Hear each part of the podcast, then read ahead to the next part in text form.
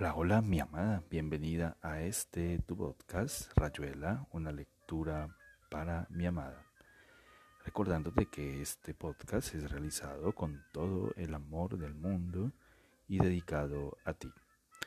Hoy continuaremos con la lectura de uno de los relatos de este maravilloso escritor llamado Julio Cortázar. Espero sea de tu agrado. Te amo, te amo con todo mi ser y todo mi corazón. Continuamos con la lectura de 62, modelo para armar de Julio Cortázar. Si mi paredro, si Polanco hubieran estado conmigo, habría sido fácil ubicar la habitación de la chica inglesa, pero Tell, siempre pronta a seguir a Frau Marta en las calles o en los parques, se volvía de una timidez asombrosa en el hotel Instalaba el cuartel general en la habitación de Ladislao Boleslavsky y desde ahí espiaba aplicadamente por la mirilla de la doble puerta, sin decidirse a subir a los pisos superiores con cualquier pretexto o cerciorarse de su topografía. Inútil decirle que tenía el día entero a su disposición, que podía aprovechar sus horas muertas, que en Viena eran casi todas, al volver de mi trabajo me la encontraba apostada.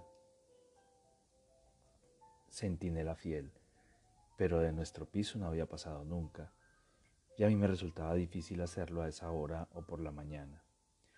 El riesgo era demasiado grande. Al principio, habíamos pensado investigar el tablero de llaves en la gerencia estrecha y mohosa, pero descubrimos que estaba lleno de llaves sin usar desde los tiempos históricos y las llaves tenían etiquetas con caracteres góticos en los que cualquier nombre inglés naufragaba sin remedio. Habíamos debatido la posibilidad de sondear a uno de los empleados previa propina, pero no nos inspiraban confianza. Con su aire de lacayos y zombies, llevábamos ya tres noches vigilando el pasillo incluso cuando yo cedía al cansancio y al Slilovitz, Tel se quedaba hasta la una de la mañana pegada a la doble puerta, su terraza del Sinore. Después de la una dábamos por supuesto que Frau Marta se dormiría, como todo el mundo, sin intentar salidas equívocas. Entonces Tel se volvía a la cama, se apretaba contra mí bostezando, llena de movimientos y rumores de gata decepcionada. Yo regresaba por un momento de algún sueño y nos abrazábamos como si hubiera pasado mucho tiempo y a veces acabábamos por buscar placer soñoliento a la luz de la lamparilla verdosa que hacía de Tel un sinuoso, delicado pez de acuario. Seguíamos sin saber gran cosa, aparte de que Frau Marta habitaba en nuestro mismo piso, al fondo del pasillo, y que la chica inglesa tenía su cuarto en uno de los pisos superiores. Cada noche, al comienzo de nuestra observación, verificábamos científicamente el paso de la inglesita entre las ocho y media y nueve, ahora insensata para acostarse. Pero los turistas están siempre tan cansados a esa hora. La oíamos pasar pobrecita arrastrando un poco los pies con su guía Nagel. Tan pronto la sabíamos segura en el tercero o en el cuarto piso, nos íbamos a cenar liberados de toda misión hasta las once. A esas horas el hotel estaba demasiado despierto como para que Frau Marta saliera de su pieza, con otras intenciones que las de encerrarse en el histórico water del pasillo. La cuarta noche, después de una cena en el restaurante serbio de la Gasse, donde el camino de toda carne era un pincho con rodajas de cebolla y pimientos, me pareció entrever un movimiento en la penumbra del fondo del pasillo. Abrí la doble puerta sin mirar atrás, sin mirar más, y solo le dije a Tel cuando estuvimos en nuestra habitación. Frau Marta, desde luego, nadie hubiera sido capaz de agitar las sombras de esa manera. A las doce menos cinco, Tuve el privilegio de estar personalmente pegado en la mirilla mientras Tel, cediendo a una debilidad culpable, reingresaba en una novela de John Le que en mi opinión merecía su apellido. A la luz del turbio farol histórico de Rellano, vi pasar a Frau Marta como una especie de topo ceniciento, llevando algo en la mano derecha que no alcancé a reconocer, probablemente una llave universal. Recuerdo de sus franquicias de otrora con el gerente que la había instalado vitaliciamente en el hotel, a cambio quizá de amores astrohúngaros que ninguna imaginación hubiera podido reconstruir a base de lo que le quedaba de ella. Cuando se perdió, escaleras arriba, esperé todavía 20 segundos. Hice la seña convenida a Tel para que guardara la puerta entornada en caso de una retirada de emergencia. Y con un último trago de Slilovitz me asomé al pasillo. Era poco probable que algún huésped deambulara por el hotel. El sereno roncaría en el cubículo de la gerencia y yo había verificado que desde las escaleras se escuchaba distintamente la campana de la puerta que agitaban los huéspedes trasnochadores, dándome tiempo para replegarme a la habitación histórica. No había necesitado a John Legarré para calzar mocasines con suela de caucho.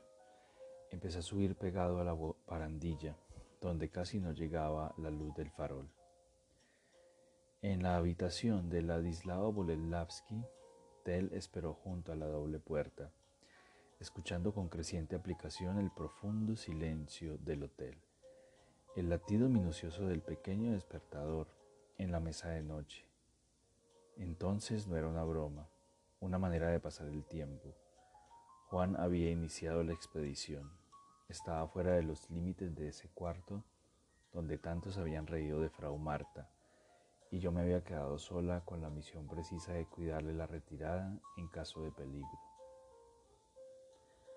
Me cansaba mirar por la mirilla que me obligaba a agacharme y opté por entornar las dos puertas, pronta a cerrarlas si por casualidad algún huésped se hacía ver en el pasillo.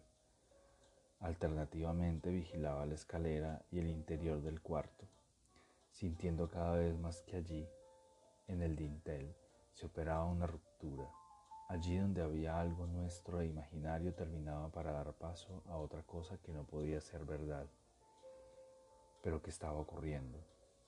Finalmente habíamos tenido razón y Frau Marta salía de noche y subía al piso alto, y en el piso alto estaba la chica inglesa, Dos más dos eran cuatro, etc. No sentía miedo, pero estaba como habitada por un escalofrío y algo pegajoso en el paladar.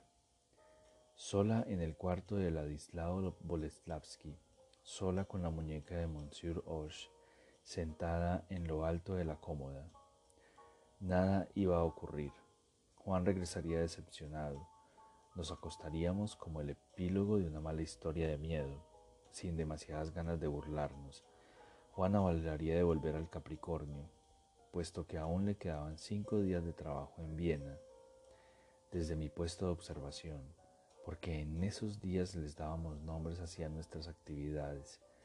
Veía la muñeca iluminada por la lamparilla verde y también el pliego donde había dejado por la mitad una carta de Nicole, sin saber qué decirle preguntándome si no sería mejor irme a Londres para entender mejor la historia que acababa de escribirme. Barras. Entonces Frau Marta tosió, una tos contenida y casi falsa, como el leve carraspeo que nace en la garganta de una persona concentrada en sí misma, cuando llega al término de una reflexión y decide hacer algo, cambiar de posición o anunciar que esa noche irá al cine o se acostará temprano. Por las dudas, Juan bajó elásticamente cinco peldaños y calculó el tiempo que le llevaría meterse en el cuarto de Ladislao Boleslavsky. En caso de que el carraspeo anunciara el regreso, la renuncia de Frau Marta. Pero en el mismo instante sentí que reanudaba la marcha. El silencio era total y sin embargo yo sabía que se estaba alejando, que no había renunciado a nada y aunque era imposible escuchar sus pasos, el silencio parecía comunicar los movimientos por otros sentidos, por un cambio de elasticidad o de volumen. Cuando me asomé a rellano del tercer piso, la vieja estaba junto a la cuarta puerta de la izquierda, en la actitud clásica del que se dispone a maniobrar con una llave o una ganzúa. Entonces era cierto, entonces el levísimo crujido de la puerta era como el desenlace y a la vez la apertura de algo para lo que finalmente yo no estaba preparado en absoluto. A menos de acudir a cualquiera de los tristes recursos convencionales y por ejemplo saltar sobre Frau Marta, lo que no estaba bien tratándose de una señora anciana, o despertar al sereno en nombre del reglamento del hotel y las buenas costumbres. Pero el sereno no entendería. Iría a llamar al gerente. El resto era previsible y deplorable. O esperar todavía un momento y acercarme a la puerta cuando el topo sigiloso, pero ahora parecía una enorme rata, entrara en la pieza, oh sí señora, ciertamente era lo único que me quedaba por hacer, aunque se me apretara el estómago y el Slilovitz se me subiera hasta la boca con cada uno de los, sus 45 grados de alcohol garantizados por el fabricante. A mi paredro el equipaje le cabía en un portafolios que entre otras ventajas tenía la de poder pasar sin mayores trámites a las manos del amigo que viniera a esperarlo. En este caso, Kalak a mediodía en Victoria Station habituados a verse casi todas las noches, aunque nunca habían sabido bien para qué. Su conversación londinense se organizó a base de toma que decís, dame un cigarrillo por aquí, que niebla. They call it smoke. Saludos de Feuji Morte. ¿Cómo está la catatónica esa? Tirando, basta la salud. Dame un poco de English money y en el hotel te cambiarán. Espero que haya bastante agua caliente. De sobra, pero en cambio el desayuno no es gran cosa. ¿Y por qué no te mudas? Mira una vez que uno ha abierto la valija, es mejor dejar todo por el suelo y nacerse mala sangre, tener razón. ¿Y vos para qué viniste? No sé muy bien, como no sabes. Marraz me escribió que estaba buscando una piedra de hule y entonces yo pensé, no veo la relación. Yo tampoco, por eso vine. Y además tenía cinco días libres en el empleo. Qué buen empleo. Es que hay huelga. Ah, entonces es diferente. Como seguramente me van a echar porque soy el único huelguista, vale más estar con los amigos. Ah, eso seguro hiciste muy bien. Si contar que Marraz me parece que no lo está pasando muy bien. Es sí y sobre todo Nicole. Sí, de manera que vine, éramos pocos, y parió la abuela. ¿A qué hora almorzás con Polanco y los otros? Yo no almuerzo en Londres. ¿Cómo que no almorzas en Londres? No, señor, en Londres no se almuerza. Pero vos dijiste que el desayuno era muy malo. Será muy malo, pero es muy abundante. La calidad está primero, naturalmente. El señor tiene los prejuicios franceses si te sigo bien, los argentinos tragan lo que venga con tal de que sea mucho. No es exactamente eso. Este subte huele a menta, son los tés que toman las inglesas, etc. Hasta Tottenham Court Road y el hotel a tres cuadras.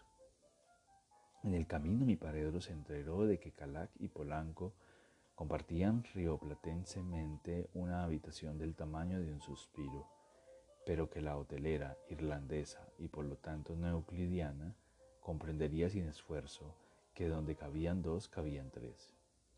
También supo que en esos días habían conocido a un laudista, que Marras y Licol vivían en un hotel a pocas cuadras, y que Polanco ya le había enseñado la baguala a Austin, que la tocaba con un estilo porceliano inadmisible. Noticias así. Cuando entraron en la habitación número 14, Polanco estaba entregado a sus estudios científicos, es decir, que había sumergido la afeitadora eléctrica en una cacerola de porridge y estudiaba el comportamiento de esas entidades heterogéneas. Se oían como borborigmos y de cuando en cuando una porción de porridge saltaba por el aire pero no alcanzaba a pegarse el cielo raso y caía sobre el piso con un chasquido lúgubre. Era un espectáculo casto y duradero. Salud, dijo mi paredro mientras Calac alejaba apresuradamente a Mistress O'Lady con un pretexto falaz de toallas y perchas. Salud, dijo Polanco. Llegas justo a tiempo, che. El trabajo en equipo corrige los errores de paralaje y esas cosas. Había hundido la afeitadora hasta el, momento, hasta el comienzo del cable, y del fondo del porrish brotaba un rumor primordial, algo como lo que había debido oírse en, en el Pleistoceno o en las inmensas selvas de helechos. Lo malo parecía ser que del rumor no se pasaba. A pesar de que mi paredro se había sumado al equipo de observación casi antes de sacarse el saco y ponerse el portafolio sobre la cama, y en la habitación reinaba una atmósfera científica de la que podían esperarse grandes cosas. ¿Se puede saber para qué es eso? preguntó mi paredro al cabo de un cuarto de hora. No te gastes, le aconsejó Calac. Lleva una semana así. Vale más seguirle la corriente. Como si en ese mismo momento se llegara a una fase decisiva, Polanco agitó la afeitadora y el porridge se encrespó, mostrando todos los síntomas de la aparición de un volcán en las mesetas nicaragüenses, incluso un copete de humo y el inesperado salto de una tuerca que provocó la brusca cesación de la experiencia. Pensar que te la venden garantizada por tres años, rezongó Polanco. Ahora se pierde un cuarto de hora en sacarle la pastela y reajustar la tuerca. Ya es la quinta vez que me ocurre, carajo. Dejémoslo trabajar, aconsejó Calac, y entre tanto vos y yo recapitulamos la situación. Polanco se había puesto a cepillar la afeitadora con aire cejijunto. Entonces, para gran admiración de mi paredro, sonó el teléfono in every room y Calac atendió con un aire importante. Era el audista que preguntaba si se podía decir Je tres for o si había otras fórmulas más eficaces aunque igualmente correctas. Explícale que no sos, su, no su profesor y menos por teléfono, dijo Polanco adusto. Si se empieza a tomar esas libertades, nos va a hacer la vida imposible. Y yo estoy en pleno experimento, che. Oui, oui, decía Calac. Non ses pas conca. Austin, my boy. Bien sûr que le bus tomberai dans les bras rai de morte. C'est le cas de delire. Comment? Listen, old man. Il faudrait demander qu'à votre professeur, le très noble Monsieur Marras. Moi, je suis bon pour un petit repressement de temps en temps. Mais le français, vous savez. D'accord. Il n'est pas là pour l'instant. Mais enfin, passez-lui un coup de fil plus tard. Bon sang. Oui, oui, la baguala. C'est ce tout vous voudrez. Oui, parfait. Soy libre, soy fuerte y puedo querer. Metes du sentiment sur querer. Allez, bye bye, et bon continuation. Es la tercera vez que llama esta mañana, dijo Calac abriendo dos botellas de cerveza. Me perturba enormemente no poder ofrecerte vino, hermano. Marraz me escribió de una piedra de hule y de un tallo, dijo mi paredro. Calac le empezó a explicar mientras bebían, y durante un rato se habló de una cantidad de cosas que poco tenían que ver aparentemente con la verdadera conversación. Ese comunicarse las noticias y los sentimientos que cultivaban los tártaros como si se estuvieran discutiendo el precio de los arenques en el mercado de la Rue de Bouchy y que ahora era sobre todo Nicole y Marraz, pero especialmente Nicole. Todo eso con un tono de disgusto desdeñoso, porque entre nosotros estaba tácitamente entendido que esos problemas no eran materia colectiva, y mucho menos dialéctica, aparte de que ni siquiera parecían ser problemas. Yo seguí cepillando la afeitadora que estaba completamente atascada, mientras ponía a calentar otra vez el porridge con vistas a experimentar la posibilidad de una acción tangencial de los impulsos motores. La idea era conseguir una emisión continua y sostenida de porridge que, por ejemplo, recorriera la distancia que iba desde la cacerola hasta el diccionario Appleton de Calac. Por supuesto, poniendo un diario viejo para recibir los impactos. Mi paredro y Calac discutían la cuestión de Nicole como si entendieran algo, como si se, pudiera hacer algo. Por mi parte yo reflexionaba acerca del motor de segadora que me habían ofrecido en el vivero escuela de Boniface Pertiau que tenía, grosso modo, las mismas características que la afeitadora. Es decir, que ponía en movimiento una serie de rodillos tangenciales. Mi, mi idea era que el motor serviría perfectamente para impulsar una canoa en la laguna del vivero escuela. Y como mi trabajo en el establecimiento de Boniface Perteul comportaba muchas horas libres, no porque en realidad estuvieran libres, sino porque yo me escondía entre las plantaciones para hacer lo que me daba la gana, mientras nadie me veía, sin contar que tenía gancho con la hija de Boniface Perteul, no parecía ilógico suponer una posible instalación del motor de la segadora en la vieja canoa que ya nadie usaba, y que bastaría calafatear con ayuda de Calac,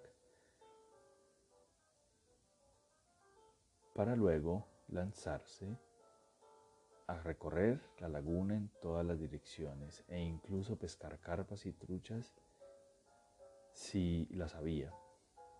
Por todo eso, mientras mi paredro le contaba a Calac las novedades de París y Calac lo ponía al tanto de Harold Harrelson y de las esperanzas de Marratz en materia de acción directa. Me ocupé de que las esperanzas de Marratz en materia de acción directa me ocupé de que las esperanzas de Marrat, me ocupé de que el porris alcanzara una temperatura que debería parecerse lo más posible a la del agua de la laguna en el mes de junio, habida cuenta de la distinta densidad de las sustancias en juego, pues la única manera de cerciorarme de que la segadora serviría como turbina acuática era suponer, era oponer la afeitadora a una sustancia lo más densa posible y en todo caso mucho más densa que el agua. Con lo cual, si el porridge salía despedido en dirección del Appleton, cosa que aún no había ocurrido, se lograría un gran margen de certeza sobre la acción efectiva de la segadora con respecto al agua de la laguna. El recalentamiento del porridge tenía complementariamente por objeto dar a ese indigerible alimento una plasticidad que, sin anular su resistencia tan necesaria para la verificación de la eficacia del sistema, permitiera a los rodillos propulsarla con una fuerza que estaría en relación directa con la velocidad de la canoa en la laguna a mediados de junio. ¿Y si fuéramos a ver a Marraz? Dijo por vigésima vez mi paredro. Espera un momento, pidió Polanco. Me parece que ya se han reunido las condiciones óptimas. Marras estará despachando la piedra de hule a Francia, estimó Calac, pero siempre podremos juntarnos con Nicole. Al fin y al cabo es por ella que has venido, me parece. Si he de decirte la verdad, no tengo mayor idea de por qué he venido, dijo mi paredro. En París había como una dispersión general de efectivos, la última vez que fui al café, el pobre curro parecía como atontado por nuestra ausencia. Algo les pasa en Italia, resumió Calac. Ellos hablan poco, pero uno tiene su radar y percibe objetos extraños a gran distancia. Pobre Nicole, pobres los dos. Claro que algo les pasa en Italia, pero en realidad les había pasado mucho antes. Esa mesa, lo siento aquí dentro, se va a quedar más y más vacía. Iré yo algunas veces, con Osvaldo y con Feoji Morte. Y nosotros, dijo Calac, no veo por qué dejaríamos de ir nosotros, aunque no vaya Juan o no veamos más a Nicole. Pero tenés razón, esa mesa. Perdona, debo haber tomado demasiada cerveza.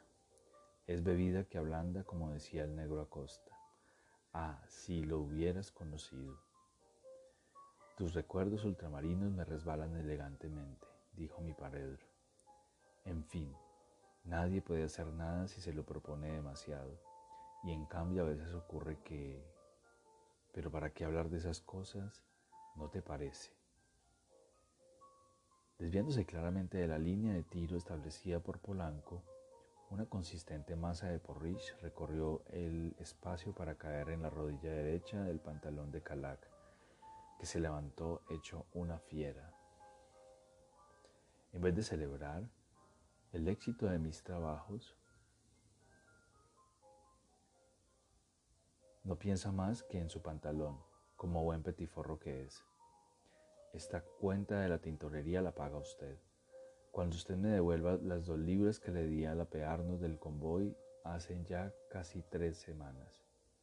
Eran apenas quince chelines, dijo Calac, secándose el porridge con la cortina de la ventana. En eso estaban cuando telefoneó Nicole para avisarles que Tell acababa de llegar a Londres. Una más, suspiró Polanco, guardando los elementos científicos con la misma cara de Galileo en circunstancias parecidas. Y aquí termina Rayuela, una lectura para mi amada. Espero este episodio haya sido de tu agrado.